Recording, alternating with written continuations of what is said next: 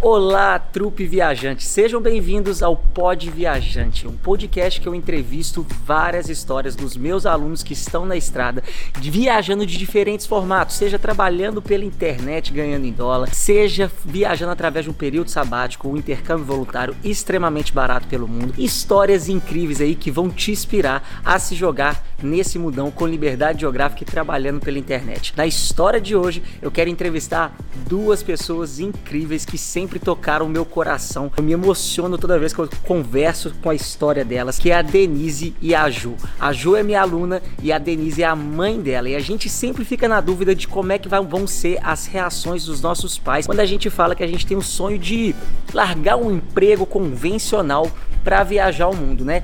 Como a gente aborda a nossa família, como a nossa família vai reagir. É por isso que eu trouxe essas duas convidadas, uma mãe e uma filha, para contar como é que tá sendo toda essa experiência. A Ju, além de viajar extremamente barato, viajando pela, pela Europa, chegando a gastar até 10, uma média de 10 euros por dia quando ela faz um voluntariado. Ela já passou por vários países, já está viajando há um tempão e a história dela vai inspirá-lo junto com a mãe dela, que vai contar como é que é ser uma mãe de viajante. Então bora para a história de hoje. Então eu queria que vocês começassem se apresentando aí, ou a Ju, ou a Denise, para a gente conhecer vocês um pouquinho melhor. Começa aí, mãe. Ju, vai você primeiro. Eu primeiro? Tá bom. Uhum. Então, eu sou a Denise, eu sou a mãe da Júlia. A Júlia está aí mochilando pelo mundo. É, eu tenho 56 anos. Eu sempre trabalhei na área de marketing em empresas financeiras e aí agora eu estou empreendendo então, eu estou começando também uma nova fase da minha vida. Então, é muito legal porque, de alguma maneira, as duas estão vivendo versões diferentes da na própria vida, né? Então, estou muito feliz também de poder estar tá aqui e contar um pouco é, essa experiência de, de apoio que a gente está dando para a Júlia e, e também compartilhar com você esse momento, né? Ai, muito legal. obrigada pelo convite, Leandro. Show de bola. E você, Ju? Quem é a Ju que está aí nesse mundão? Bom, eu sou filha única da Denise e do Glenn. E aí, desde, desde que eu me entendo por gente, eles colocaram rodinha no, no pé, então eu sempre amei viajar, a gente sempre viajava quando eu tinha oportunidade. E sempre tive esse sonho de viajar pelo mundo assim por conta própria, por mais tempo.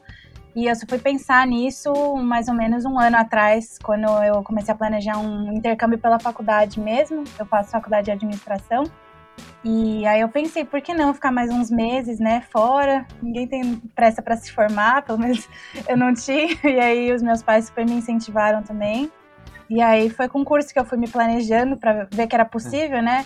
Que assim, se eu não soubesse como viajar barato, eu torrava o dinheiro muito mais rápido, não viveria todas essas experiências que eu tenho vivido com voluntariado, couchsurfing, mochilão, enfim.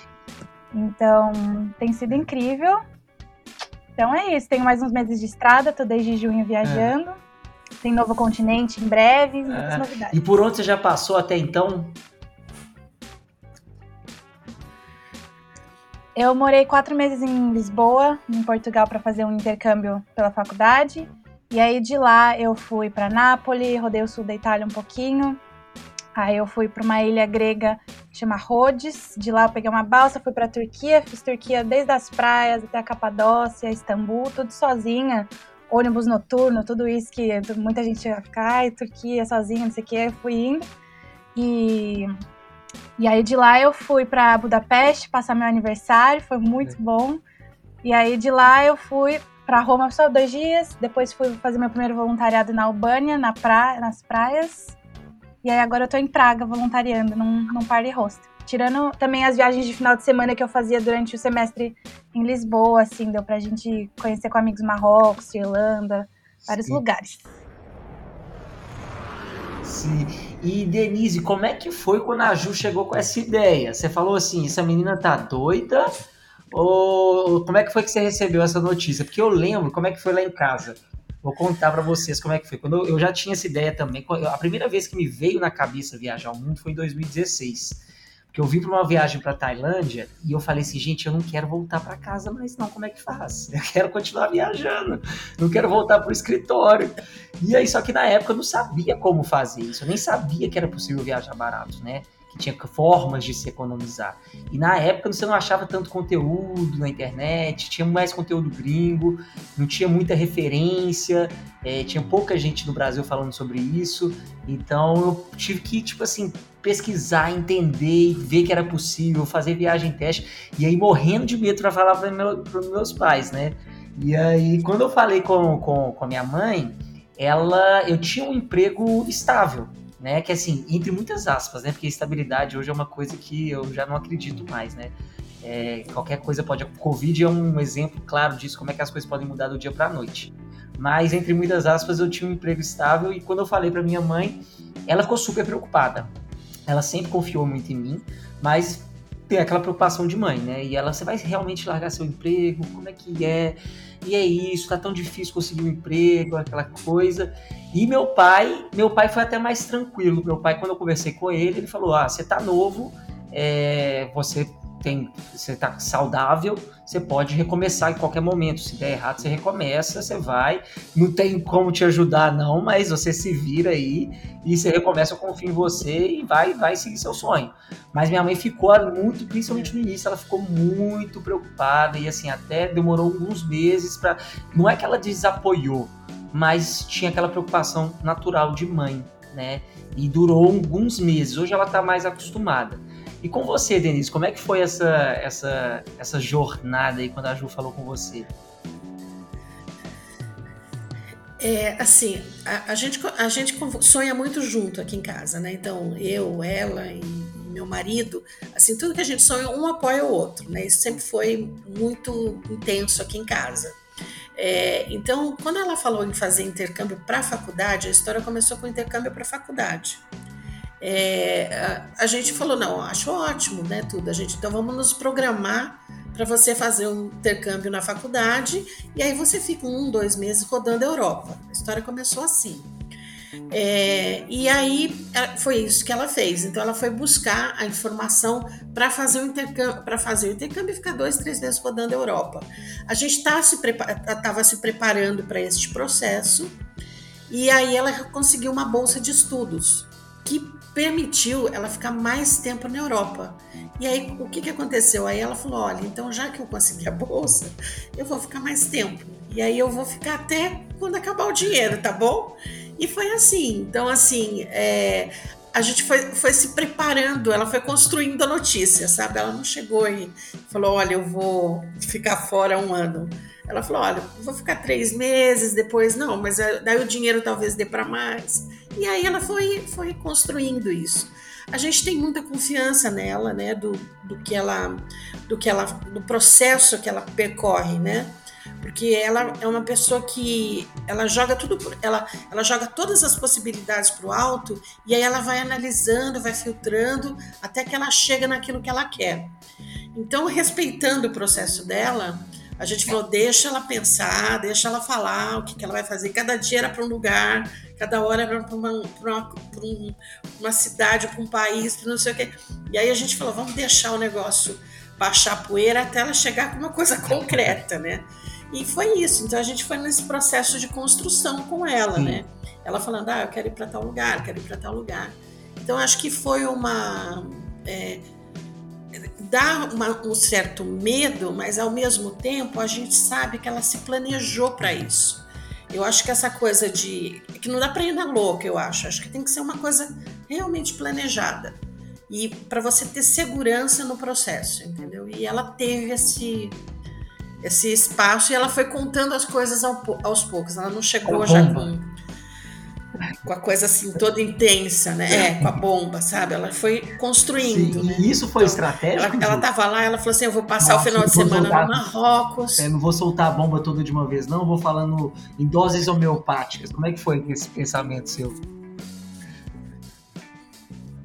Não, eu acho que ao mesmo tempo que eu ia descobrindo o que eu queria fazer, foi meio que aos poucos também que foi crescendo, que é isso, né? No, nas redes sociais não tinham muitas referências no Brasil, e aí eu fui começando a seguir mais e mais gente. Eu comecei, olha, dá pra fazer um voluntariado, e aí rende dinheiro três vezes mais, aí dá pra fazer isso. Então, pouco a pouco eu fui descobrindo também, mas é, eu já saí do Brasil sabendo que eu queria ficar um longo período fora. Lógico que me permitindo voltar se eu, se eu sentisse que eu precisava voltar.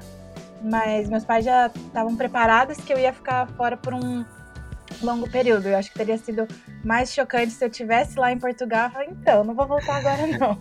Foi até não daria para ter planejado financeiramente e, e tudo para isso. Então, é, acho que foi um processo meio longo para mim também durante a pandemia, estudando online. Então, foram vários meses pensando. Eu lembro até hoje, eu pegava aquela planilha do, do curso com os valores de dia por país. Eu ficava, e se eu for pra Indonésia, se eu for pra isso? Eu ficava calculando. e aí, aí eu tenho plena noção hoje em dia que essa lista sempre muda também, mas é, acho que foi um processo gradual tanto para mim quanto para eles. E é. acho que tem um ponto também. Ela foi seguindo você antes, né, de fazer o curso até.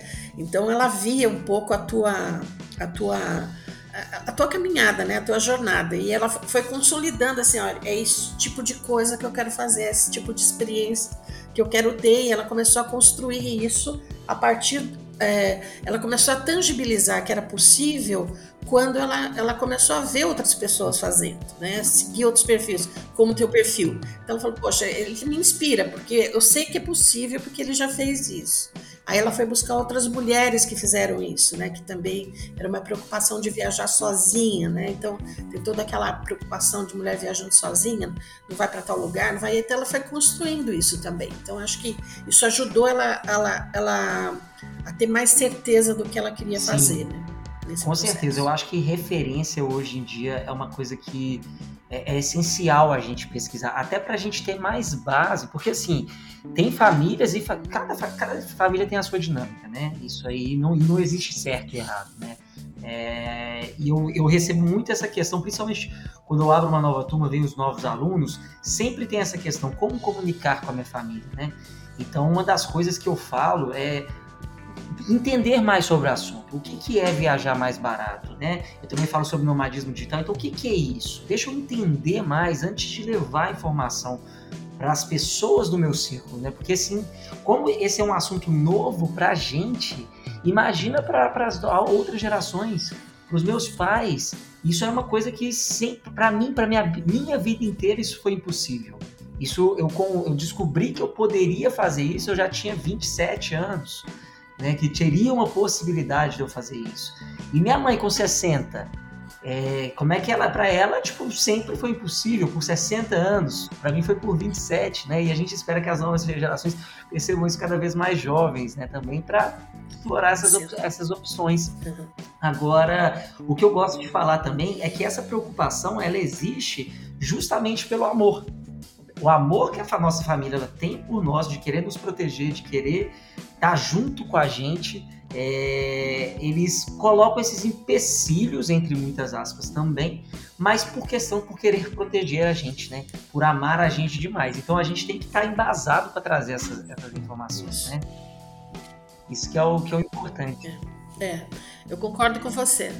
Eu acho que tem essa insegurança que tem a ver com amor, mas o amor também tem a ver com liberdade, né? Então, talvez o amor mais difícil seja aquele que liberta que você sabe que você foi até um momento com seu filho e a partir dali a vida do seu filho. E entender e respeitar essas decisões, às vezes é, causa muito conflito, mas ela é necessária, especialmente quando eu vejo a Júlia, porque ela é filha única. Você já imaginou se ela ficasse eternamente pedindo autorização para fazer tudo? Então, agora que ela tem 21, às vezes a gente conversa aqui em casa, meu marido né, fala assim: não, tem que falar com a Julia. Eu falei: não tem que falar nada, ela tem 21. Uhum. Então, ela já está na hora de saber o que é certo, o que é errado. Então, você tem que confiar no que você construiu nesse caminho, né? E dar liberdade, o, amor passa por você dar a liberdade para o seu filho caminhar com as próprias pernas, né? Que é quando a Ju começou a amadurecer essa ideia junto com vocês aí. Qual que foi o seu maior medo? Que, que, qual era a sua maior preocupação que você teve aí durante esse período de planejamento para a viagem? Com a segurança dela, com a segurança Sim. Dela, dela fazer escolhas que garantissem a segurança dela, é, tanto a segurança física, mas também emocional, né? Então, é, a gente é, tem alguns casos que a gente já conhece de pessoas que é, levaram, é, que o filho foi para fora e não conseguiu suportar ficar longe de casa. Uhum. Teve que voltar, mesmo tendo um sonho de ficar, mas não conseguia emocionalmente, né? Então, acho que a gente fez um processo de preparação com ela. Então, um ano antes, ela foi fazer, um, ficou 40 dias fora. Ela foi para a Espanha fazer um intercâmbio de espanhol para aprender espanhol, que a, a princípio a ideia inicial era fazer um intercâmbio na faculdade de Madrid. Então, ela dentro desse processo ela foi aprender espanhol. Então, esses 45 dias ela foi sozinha, né, para a Europa e aprendeu a viver lá sozinha. Então, acho que a gente começou a dar alguns incentivos para que ela pudesse é, experimentar viver sozinha e longe de casa, né? Então, acho que quando ela foi da segunda vez, que é agora, ela já estava mais preparada, porque ela já tinha passado 45 dias, ela já tinha vivido todo esse processo de viagem sozinha, é, e lavado roupa, e fazendo aquelas coisas que quem está sozinho tem que se virar, né? Como é que eu cuido da roupa, como é que eu cuido da, da comida, quanto que eu tenho que guardar por dia para poder viver, né? Então, eu acho que a gente teve esse step antes para ver como é que emocionalmente ela se comportava. Sim. E aí, a partir daí, ela se preparou. É, agora, por exemplo, ela está aí, está tudo tranquilo, mas ela tem um apoio psicológico, sim, que eu acho que é sim. importante. Porque é, é um, é um caminho que a gente não está no dia a dia com ela e vai surgir uma série de, de questionamentos ou dificuldades que ela precisa compartilhar com alguém que não faça parte do universo dela com alguém que, que entenda o contexto que ela está, porque tenha vivido esse contexto de alguma maneira, e consiga de alguma maneira acalmá-la ou reorientá-la, né? Eu acho que não é um processo que, quer dizer, eu, eu, acho que não deveria ser um processo que joga seu filho no mundo e, e tudo bem, entendeu? Eu acho que tem que cuidar para que, que você faça as preparações necessárias. Se o medo é viver sozinha lá fora e, e segurança e tudo, como fazer com que ela se fortaleça é, emocionalmente para suportar uma distância de casa sendo filha única, né?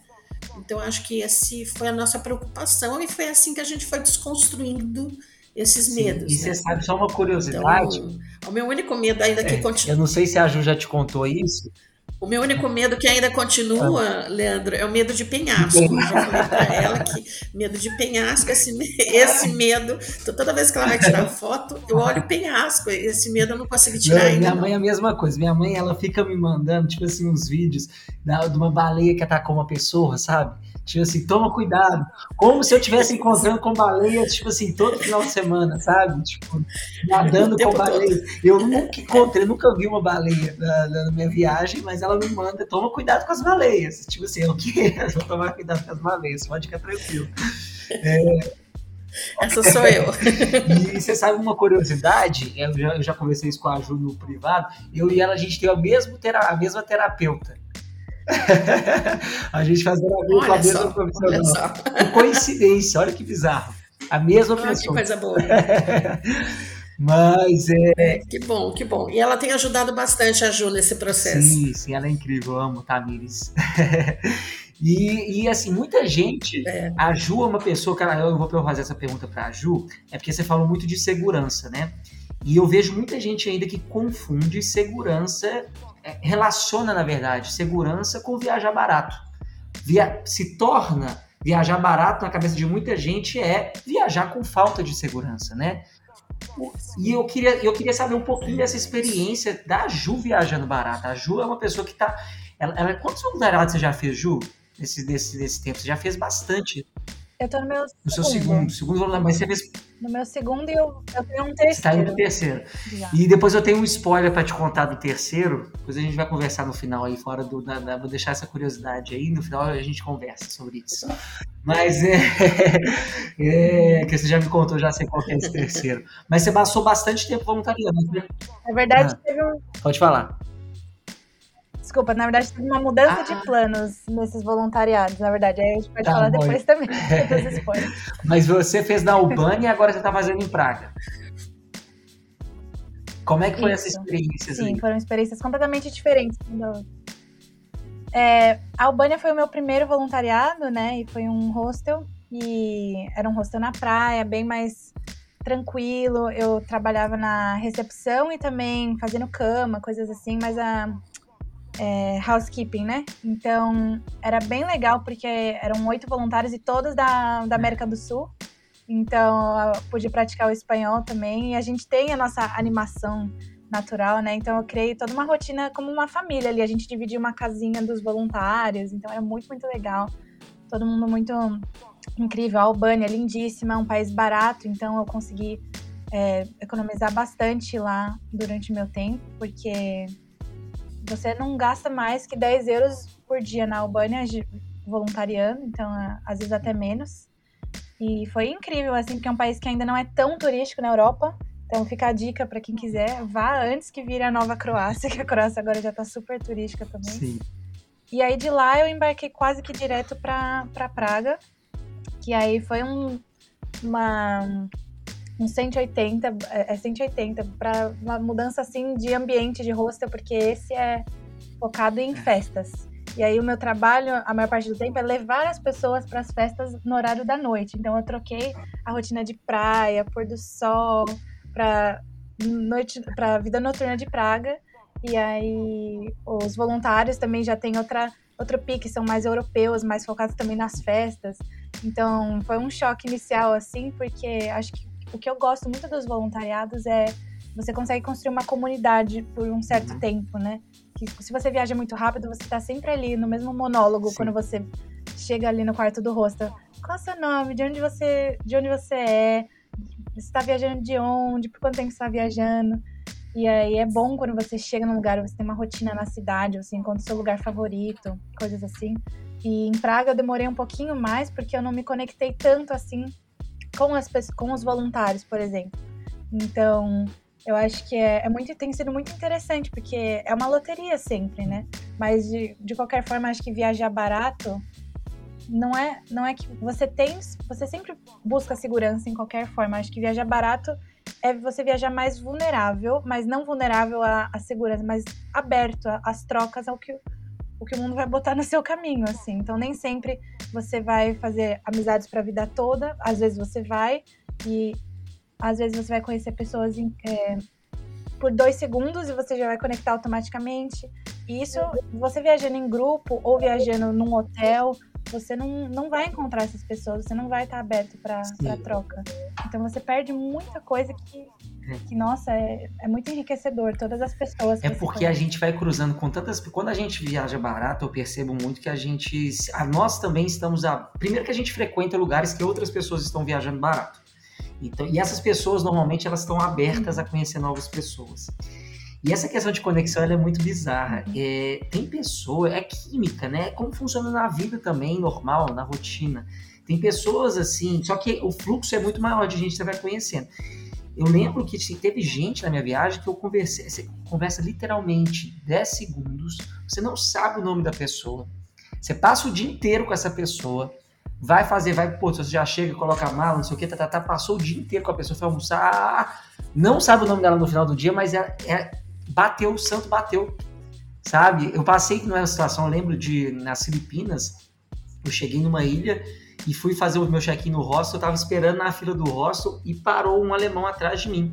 E eu tava conversando, aí começamos a conversar na fila do hostel e aconteceu exatamente isso. E aí a gente saiu, a gente já, eu já conheci um brasileiro e um cara da Polônia, um polonês. E nós fizemos um grupo, a gente começou a viajar juntos pelas Filipinas. E foi tão incrível, tipo assim, esse grupo. Há uma outra amiga grande que eu tenho, uma portuguesa, a Filipa, que foi, a gente se conheceu na Islândia, assim, completamente aleatório. Conversamos, o santo bateu. Para onde você vai estar em março do ano que vem? Vou estar na Tailândia. Eu também. Caramba, ó, coincidência. E aí reencontramos na Tailândia, passamos uma quarentena junto, viramos uma família, enfim. E tem gente que você vai conhecer que vai ser legal, aquela pessoa ok, é, ali amigo do, do, do, do cotidiano, mas que vai passar, né? Vai despedir, vai ser ok. Mas tem gente que dizer tchau é difícil, né? É, tem umas pessoas que a gente se conecta e quando os caminhos eles vão por lados opostos, é essa é a parte mais difícil para mim desse estilo de vida, sabe? É muito complicado. E você falou sobre viajar barato aí, Ju. Você está conseguindo economizar? Você tem, se faz controle financeiro?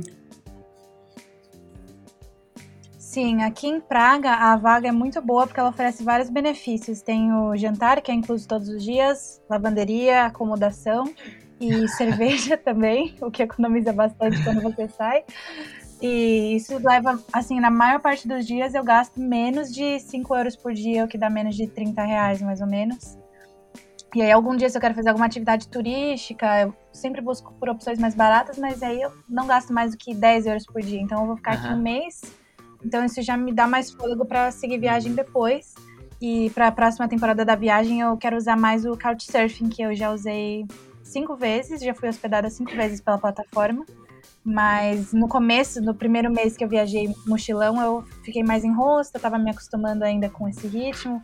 E eu passei por países mais baratos, como Turquia, etc., que também não pesava tanto no, no bolso, né? Mas agora que depois de Praga eu quero rodar mais a Europa Central, a acomodação já é bem uhum. mais cara. E eu faço um planejamento financeiro. Assim, eu tenho uma média mensal. Na verdade, eu, eu gosto mais de me guiar por uhum. dia. E dependendo do país e estilo da, da viagem. Então, o que funciona mais para mim é com hospedagem, se eu for me hospedar num hostel, a média vai ser entre 20 e 25 euros a diária de um hostel aqui na, na região mais uhum. central da Europa. E aí, tirando isso, eu gosto de deixar uns 10 euros, 15 euros no máximo, idealmente uhum. por dia. Se eu tô nesse modo. Mas aí, com o Couchsurfing, eu já tiro esses 20. Então, a média é entre 10 e 15 euros por dia. Então, a mesma média que voluntariando, Sim. por exemplo. Aí também tem os transportes, que eu, que eu tento achar as formas mais baratas, né? É, por, pelo Omio, Google Flights, eu vou sempre fazendo as rotas mais ideais, assim. E uma coisa que eu não testei ainda, que já que a gente tá num podcast Mãe e Filha também, é, esse negócio da carona ainda dá medo, mas às vezes eu vejo na, nas redes sociais e me dá uma curiosidade, mas é aquilo, mulher viajando sozinha no Brasil, a gente tem muito esse medo da segurança. Então, eu considero que eu viajo barato, mas não é extremamente barato, assim, comparando com quem viaja de carona, Sim. por exemplo. Então é uma viagem. Mas hoje você viajou de carona, não? Então, hoje eu usei pela primeira vez o BlaBlaCar, que é uma carona Sim. paga, né? Não é o dedão na estrada, assim. Ah, então é um aplicativo. Já, já, já, levou o gato para tomar banho, né? Já fez o primeiro. Exatamente. É, então ontem, ontem à noite, por exemplo, eu estava buscando, eu estava na Alemanha, é, passando uns dois dias num couchsurfing, e eu estava buscando como eu ia voltar para Praga ontem. E aí tinha um ônibus por 20 euros, aí eu abri o aplicativo do BlaBlaCar, tinha uma carona por 7 euros. Ah. Então são nessas pequenas escolhas que você vai economizando muito. 13 euros já é um dia de viagem aqui voluntariando, por exemplo, Exatamente. ou até dois. E aí, se eu for mais pra frente pro Sudeste Asiático, aí rende também. O 13 euros no Sudeste Asiático então, é eu tenho que sempre braçada, ficar me ligando. Nadar de braçada. aqui, gente, eu tô pagando uhum. no almoço aqui, tá dando a minha média de almoço. Eu comecei a comprar comida para cozinhar, eu parei.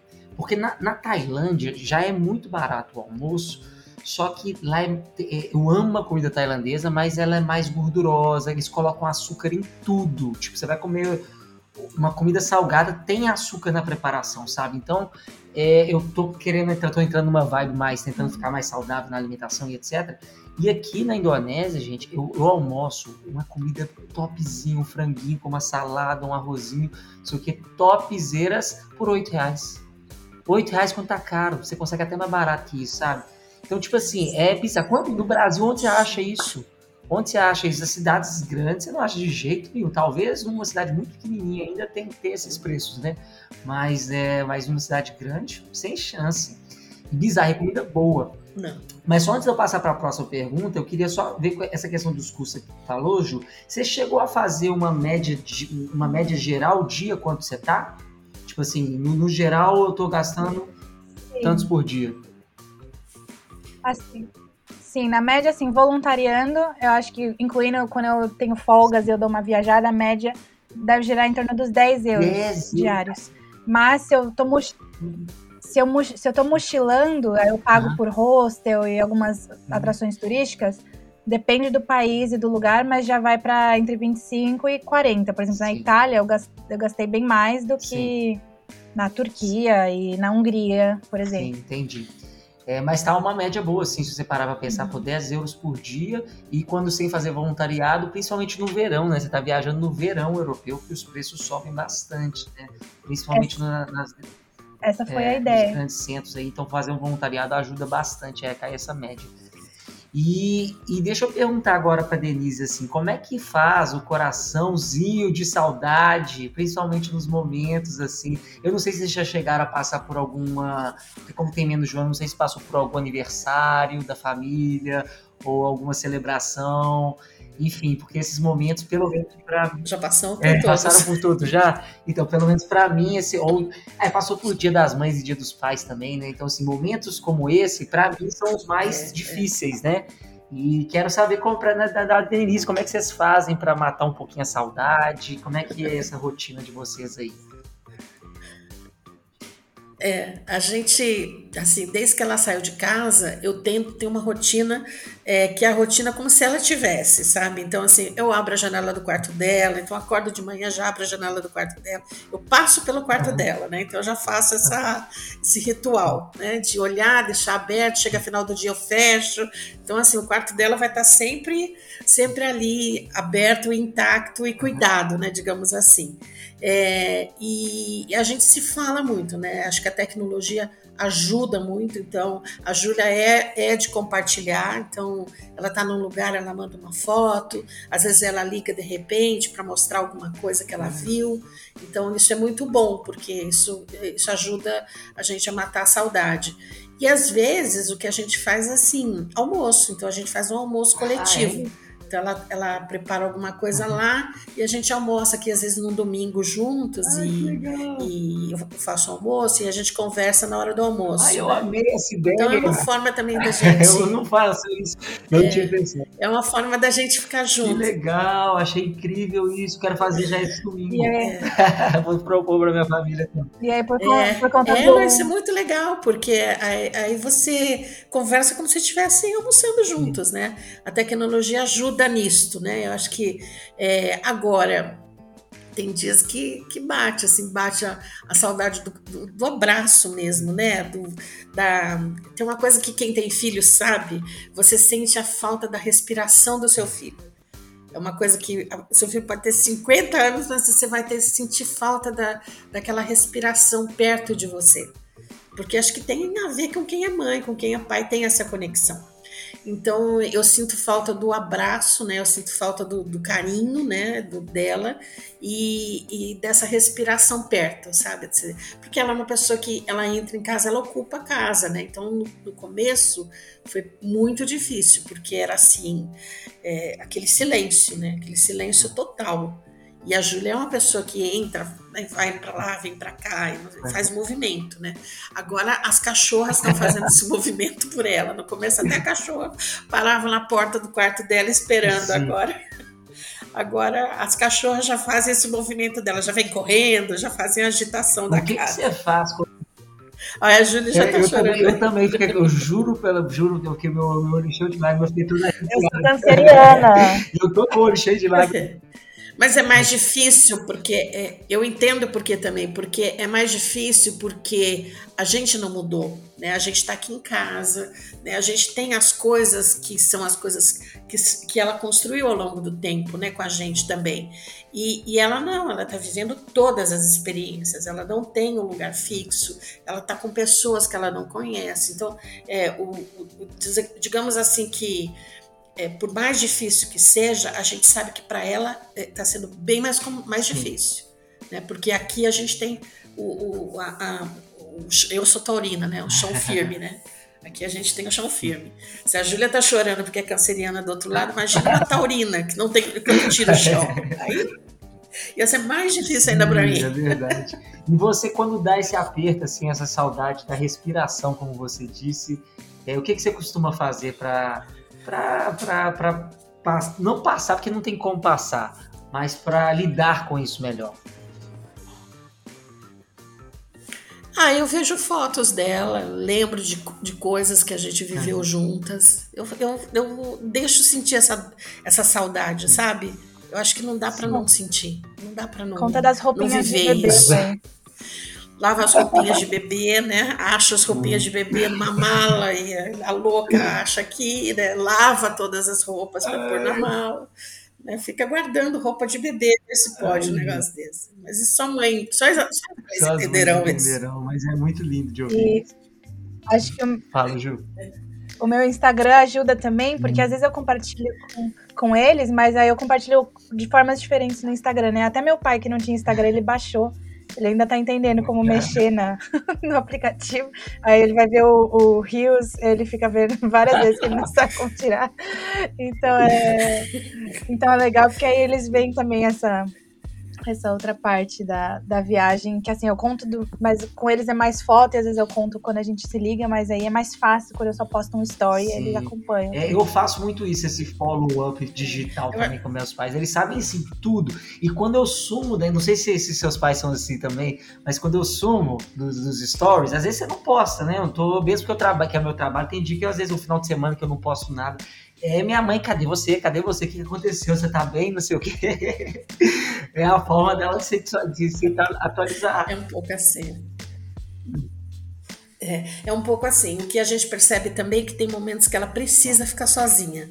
Então a gente meio que recolhe, né? A gente combina, eu e ele, assim, vamos recolher porque ela, ela precisa ficar sozinha. Então dá esse tempo para ela respirar um pouco. Quando ela quiser, ela volta. E aí ela volta. E aí a gente. Mas é, é uma sabedoria que às vezes é difícil a gente ter, porque o, o, o dedinho lá dá vontade de falar assim: e aí, tá tudo é. bem? A gente já quer, já quer o controle de alguma maneira, né? Mas a gente tem que aprender que a gente não tem controle mais, né?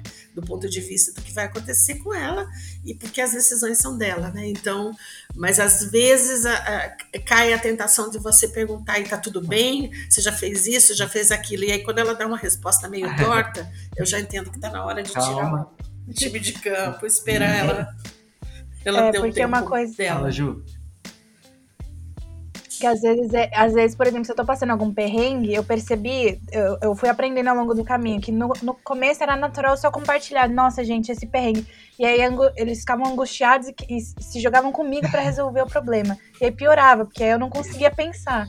Então agora eu priorizo assim, eu resolver primeiro, aí eu, se eu precisar da ajuda, eu vou, eu vou entrar em contato, mas aí eu percebi que eu, eu preciso também usar esse momento para resolver as coisas. Porque às vezes a resposta é automática, de mandar mensagem para minha mãe, mas gente, aconteceu isso, o que, que eu faço? Mas às vezes a gente consegue resolver, muitas vezes a gente consegue resolver por conta própria.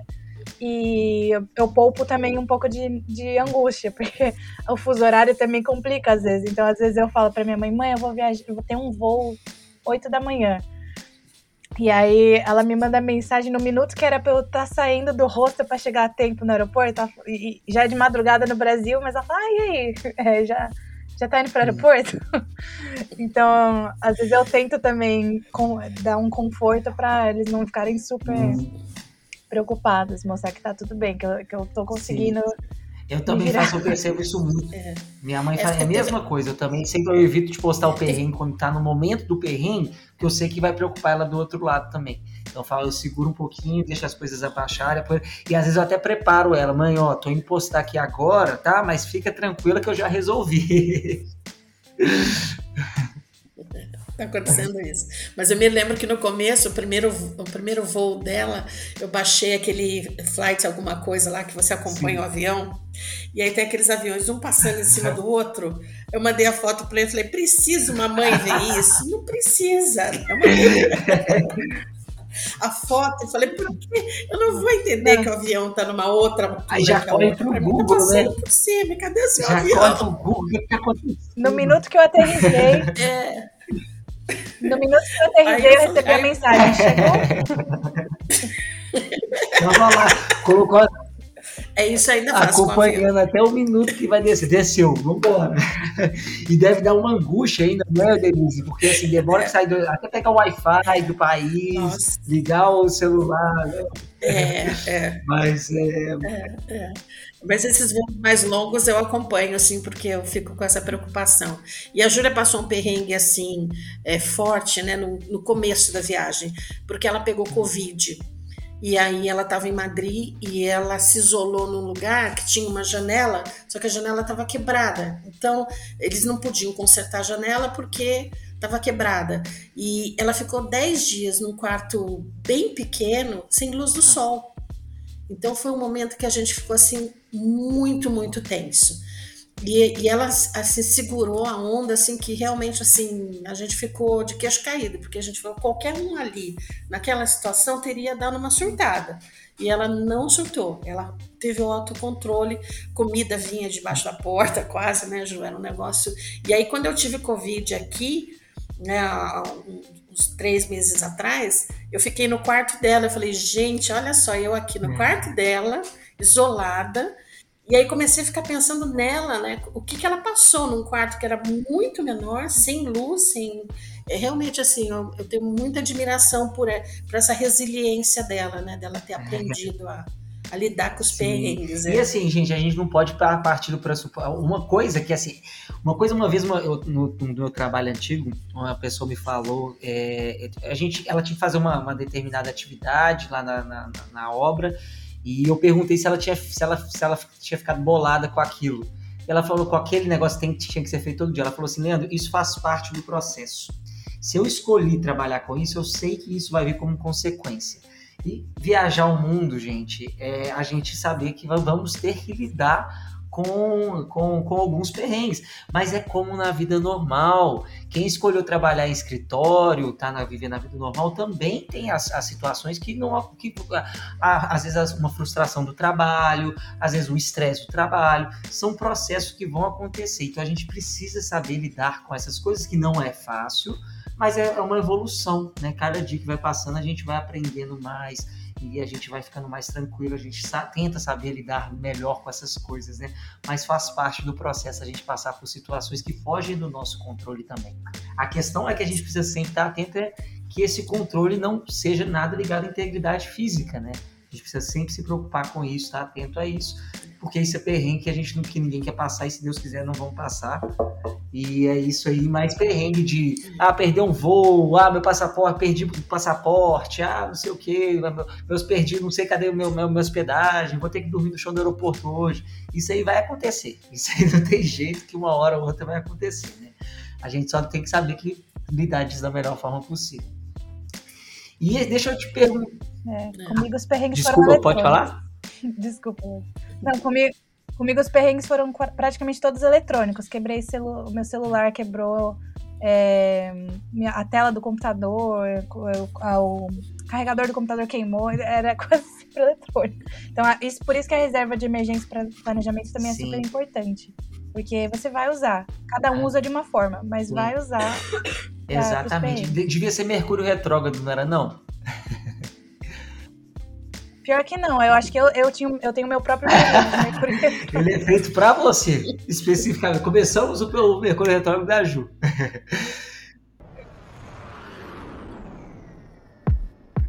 E, e deixa eu perguntar, a gente está entrando na reta final, tem mais duas perguntinhas só. Mas eu queria saber aí para a Ju como é que a, como é que como é que o curso ele te ajudou? Qual medo que você tinha antes de fazer essa viagem e como é que isso, o curso te ajudou de certa forma a conviver melhor com esse medo na hora da sua jornada? Uhum. Eu recebo muito isso no Instagram quando eu abro o caixinha ou no, na direct mesmo, de assim, ah, eu tenho muito medo, eu tenho medo de não ter dinheiro, de ter dinheiro suficiente, eu tenho medo de não. É, é medo, e aí eu sempre respondo assim, vários medos, assim. Para mim, medo é a gente. Quando a gente tem falta de informação ou referência sobre algo, porque aí a gente não tem uma imagem concreta do que, que é.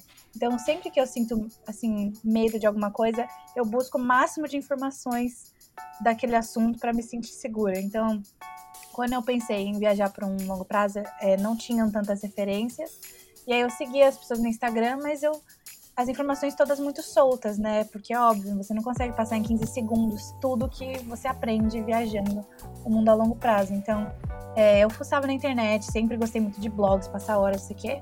E aí o medo era esse, de assim, como é que as pessoas fazem para viajar por tanto tempo e, e o dinheiro render, enfim. para mim sempre foi muito financeiro, eu acho. Que é para a maioria das pessoas também. Porque viajar sozinha eu tinha tido essa experiência antes e eu amei, quebrou todos os medos. Eu só queria fazer isso para da minha vida depois daquilo. Então, meu medo era isso do financeiro. E eu não conhecia os estilos diferentes de viagem, por isso que eu ficava, gente, mas como é que na prática funciona?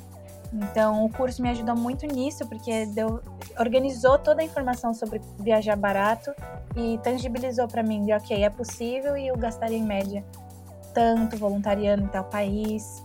Se eu quiser gastar um pouco mais aqui, eu sei que eu posso abrir mão em tal coisa. Então, mostrar que tem muitas alternativas e que você tem muita flexibilidade viajando barato, porque você não precisa todo dia pegar carona, comer no mercado e fazer isso. Você todo dia muda e você tá tomando escolhas diferentes, cada escolha impacta. Então, isso tirou o meu medo e me deixou bem mais segura, porque eu, eu sabia, todos praticamente, sempre a gente aprende coisas novas viajando, mas eu sabia da maior parte das alternativas possíveis que eu tinha aqui no meu leque, se eu precisasse economizar, se eu quisesse mais conforto, se eu quisesse isso.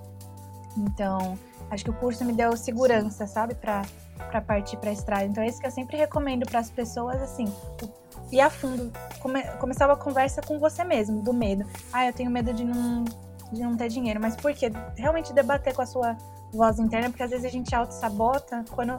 Se a gente buscar referências e coisas, se a gente investir. Eu acho que investir em conhecimento mesmo é muito valioso, porque se eu tivesse com medo até agora de, ai, parece muito complicado, eu não estaria aqui. Então é, é, o primeiro passo é o mais difícil, mas aí você vai ver, quando você entra nesse mundo, aí você fala, nossa, parece bem mais simples do que quando você está de fora. Então, acho que o curso é, é essencial para isso, de dar essa Sim, confiança. Legal. Pra, pra parte é, eu acho que essa que é a grande opção, né? A gente não tem um estilo único de viajar e não significa que a gente... Eu, eu sou uma pessoa que eu, eu vario muito as minhas coisas. Por exemplo, hoje eu tô aqui na Indonésia, eu cheguei, eu fiquei numa espécie de uma pousadinha, agora eu tô no Airbnb até sexta-feira e a partir de sexta eu vou para um hostel. Então, tipo assim, no mesmo país, eu vario os tipos de coisa. Tipo, eu tô mudando de região, tô mudando a experiência. Porque é aquela fase. Agora eu vim para um Airbnb porque eu, eu, sabia que eu precisava dar uma focada de trabalho. Semana que vem eu vou estar mais light de trabalho. Então eu sei que eu posso interagir com mais pessoas, vai ser mais legal, eu quero conhecer mais pessoas. Então eu vou pro, pro hostel e eu vou fazendo esse equilíbrio. Tem dia que eu cozinho em casa, tem dia que eu vou para um restaurante é, para comer alguma comida que eu quero comer. E vamos fazendo esse equilíbrio aí para sempre tentar manter o, o, o, budget, né? Mas é fazer isso, eu acho que não, não tem um extremo, né? A gente não precisa sempre trabalhar com extremo. Então, eu quero fazer uma viagem barata, eu tenho que fazer voluntariado todas as vezes. Você mesmo já trouxe na, na nossa conversa exemplos. Você quer testar agora o Couchsurfing, explorar mais o Couchsurfing. Então é uma outra opção de você economizar com, com, com hospedagem, né? não só o voluntariado. E a gente ter esse equilíbrio, a gente consegue viver experiências diferentes e ter um balanço na nossa viagem, né? Isso eu acho que é muito legal. E a última pergunta vai ser para Denise. Eu queria saber, Denise, assim, para as pessoas que estão querendo viajar, é, assim, se tiver algum pai ou alguma mãe escutando, eu queria que você falasse para eles assim uma dica, que, é, o sentimento, enfim, o que que, como é que eles devem lidar com essa situação. E se tiver uma pessoa querendo, passando por é, com medo de contar para os pais, não saber como lidar, fazer um pensar nessa na melhor maneira de, de contar para os pais, qual dica, o que, que você recomendaria para essa pessoa, sabe?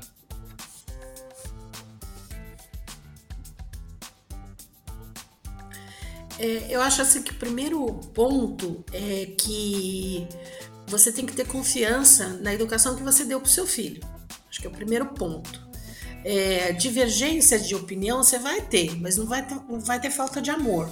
Então, eu acho que a, a, o ponto é, é, trazer as tuas inseguranças também, ouvir o seu filho. Acho que a primeira coisa é ouvir, ouvir o que, que ele está pensando o que, que, e como é que você poderia ajudar? Ajudar do ponto de vista não só financeiro, porque obviamente né, em determinada fase da vida ele vai precisar do apoio financeiro, mas do apoio emocional. Porque não tem coisa pior do que para um filho, eu imagino, é você, você ter um sonho e alguém chegar a destruir em dois segundos porque falar ah, isso não vai dar certo, ah, isso não, é, isso não é para você, entendeu? Isso causa um, um, um um problema emocional que ele vai levar para o resto da vida. Então, eu acho que este é o primeiro ponto, né? Eu acho que assim, você confiar na educação que você deu, você saber ouvir a opinião do seu filho e se colocar é, de uma forma que você suporte dentro das suas possibilidades, emocionalmente e eventualmente até financeiramente. é, mas construa junto esse sonho. Esse sonho não é só dele. No momento que seu filho compartilha com você um sonho, entenda que ele tá, ele não está buscando a sua aprovação, ele está buscando compartilhar esse sonho, que você também de alguma forma contribua na construção desse sonho, que, que seja emocional. O que, o que eu vejo muitos pais fazerem, que, que me dá muita tristeza, é achar que um sonho do filho é uma coisa momentânea, ou é uma loucura, ou é, é o filho está perdido. Não é nada disso. Ele quer viver experiências diferentes. A gente está numa. A, a Covid veio justamente para derrubar essas, essas coisas, essas certezas que a gente tinha das coisas. E essa geração que ficou dois anos fechada, é a geração da Júlia, no auge do, do né, 19 anos, pronta para ver o mundo, aí o mundo fechou. Quer dizer, é, é, você tem que entender que, que foi tomado dessa geração um período muito grande de vida e que eles têm que experimentar essas coisas e tem que estar positivo em relação a isso. Você tem que dar essa positividade. Então, acho que esse é o primeiro ponto. E não esconder os seus medos. Você, como mãe, como pai, você não pode esconder os seus medos. Você tem que dizer: olha, eu acho bacana isso, mas eu tenho essa e essa e essa preocupação. Então, à medida que a gente expôs isso para ela, né, no nosso processo, ela trouxe as respostas.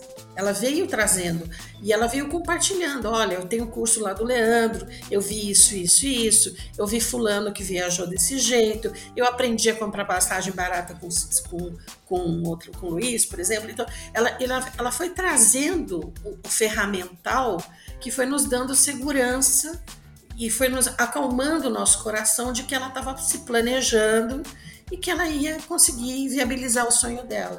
O que eu acho que, que, que um pai e uma mãe não pode fazer é matar o sonho na entrada. A pessoa já pensou, você chega e fala, não, não é isso aí, não, não é para você, não é.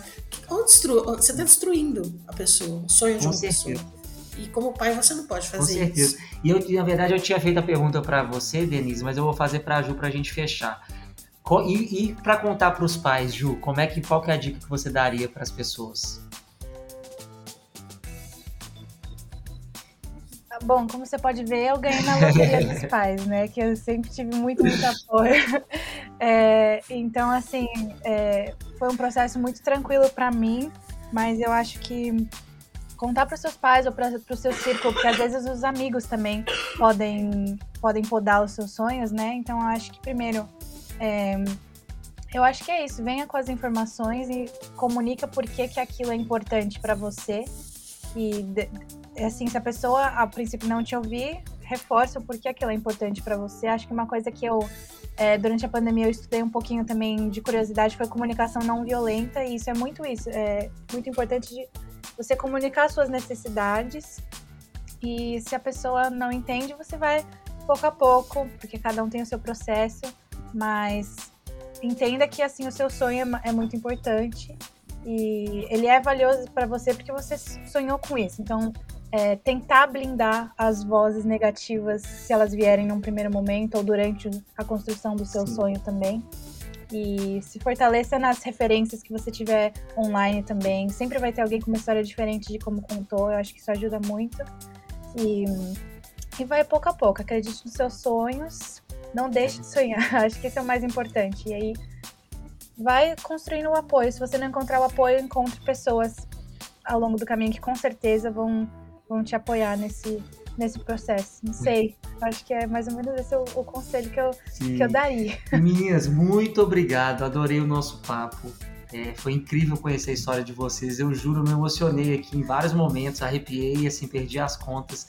Vocês são uma família linda e Ju, você tem uma história linda, pais que te suportam nesse sonho, isso é, isso é admirável.